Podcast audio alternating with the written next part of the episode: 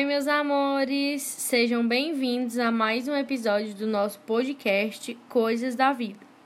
Hoje e todos os próximos domingos de maio teremos podcast extra em homenagem às mães. Vamos lá para o nosso episódio.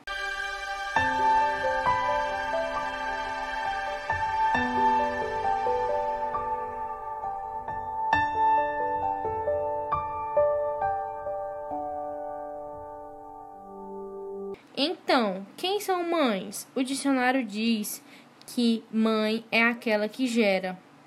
E realmente é verdade.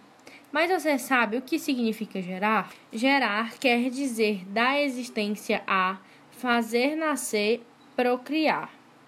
Então, as mulheres que se tornam tentantes, que passam anos esperando seus filhos, são mães, pois elas dão existência aos seus filhos em seus pensamentos. Da mesma forma, as mulheres que estão em processo de adoção também são mães, pois elas fazem nascer os seus filhos direto do seu coração.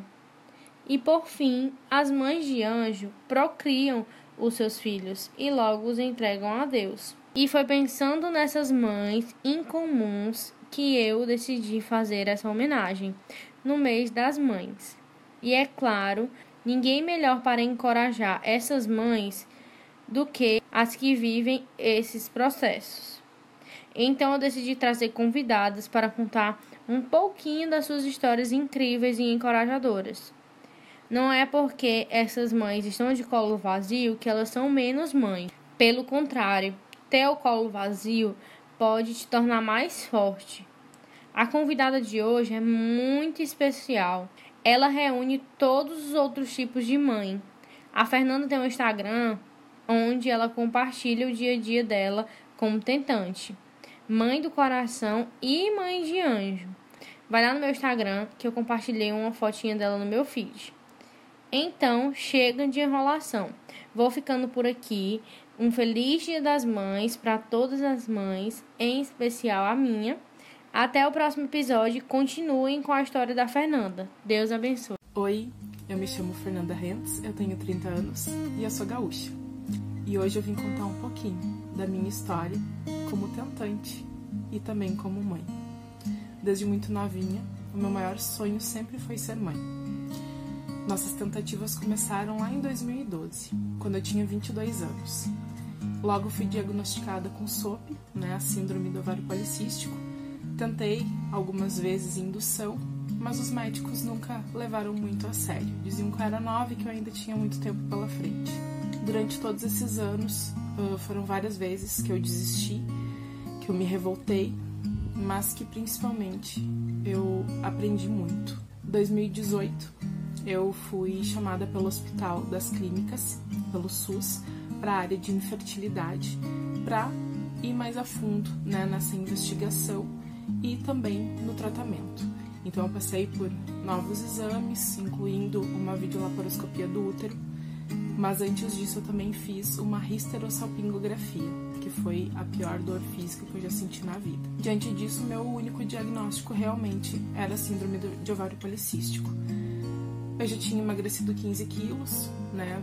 Levava uma alimentação saudável, fazia exercícios e a gente também começou as induções com o uso de clomídia. Segundo mês de tentativa, onde foi feita a monitoração através de ecografia, o médico disse: oh, esse mês tu não vai ovular, não tem nenhum folículo dominante. Então, esse ciclo, né, nós passamos e esperamos o próximo. Uh, logo depois daquilo, eu senti o dia que eu ovulei, eu tive uma ovulação tardia.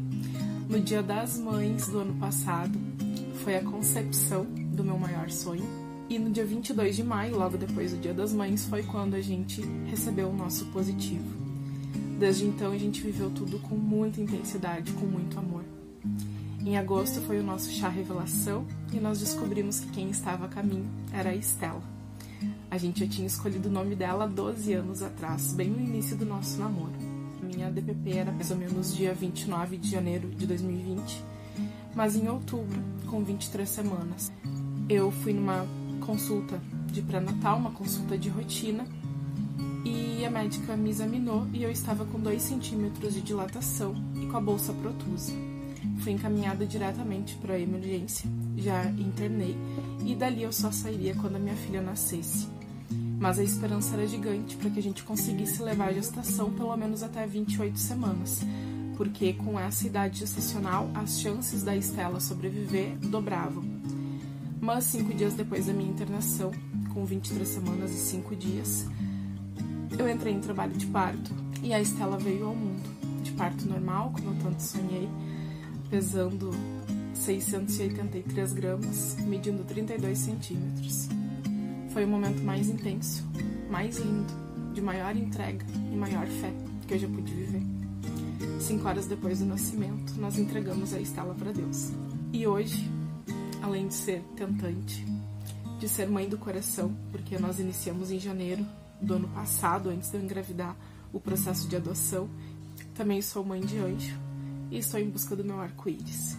Sou muito grata a todo o meu processo, a toda a nossa história, porque cada vez mais ela me transforma em alguém um pouquinho melhor e cada vez mais eu tenho certeza de que nada é por acaso e a Estela foi o maior presente que eu já pude ter na minha vida. E eu queria dizer mais uma coisa. Eu li uma vez que existem tribos na África que eles não contam a idade gestacional de um ser pela data da concepção, mas sim a partir do momento que o pai e a mãe decidiram ter esse filho. Então, para ti, que é tentante, eu queria te desejar um feliz Dia das Mães, porque tu já é mãe.